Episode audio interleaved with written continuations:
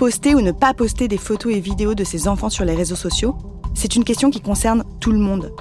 D'ailleurs, en France, selon une étude de l'Observatoire de la parentalité et de l'éducation numérique parue en 2023, 1% des enfants de moins de 16 ans sont même considérés comme influenceurs.